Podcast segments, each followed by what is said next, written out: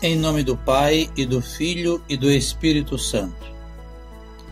Eu sou o Padre Bianô, da paróquia de Nossa Senhora da Apresentação, em Natal.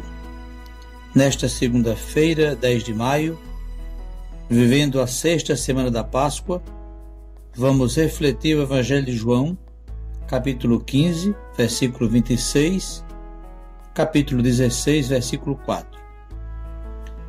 Disse Jesus a seus discípulos: Mas quando vier o advogado, que eu mandarei para vocês junto do Pai, o Espírito da Verdade que procede do Pai, ele dará testemunho de mim.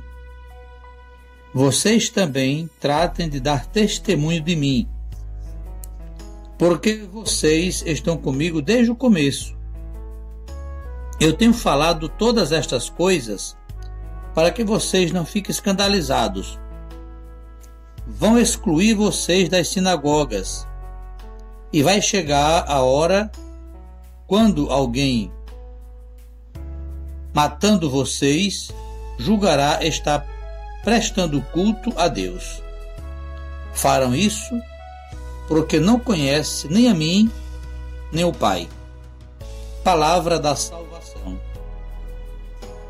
meus irmãos, minhas irmãs, diante desse texto de São João que acabamos de ouvir, sentimos que todos aqueles que aderem a Jesus e que dão testemunho de Nosso Senhor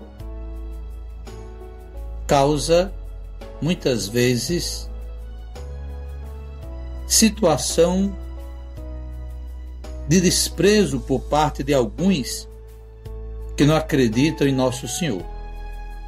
Nós vimos que o próprio Jesus prevê esta situação aos seus discípulos, dizendo que eles seriam excluídos da sinagoga.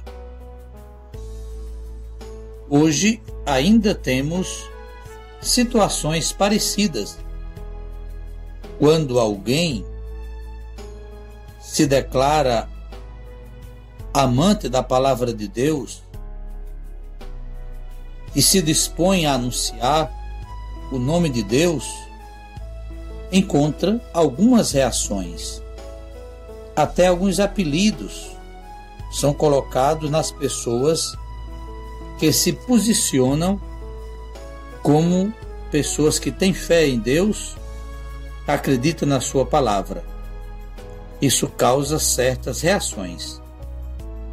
Os fiéis que são defensores do projeto de Jesus estão ainda hoje sujeitos a alguns tipos de perseguição, exatamente porque a proposta do Mestre Jesus incomoda muitas pessoas.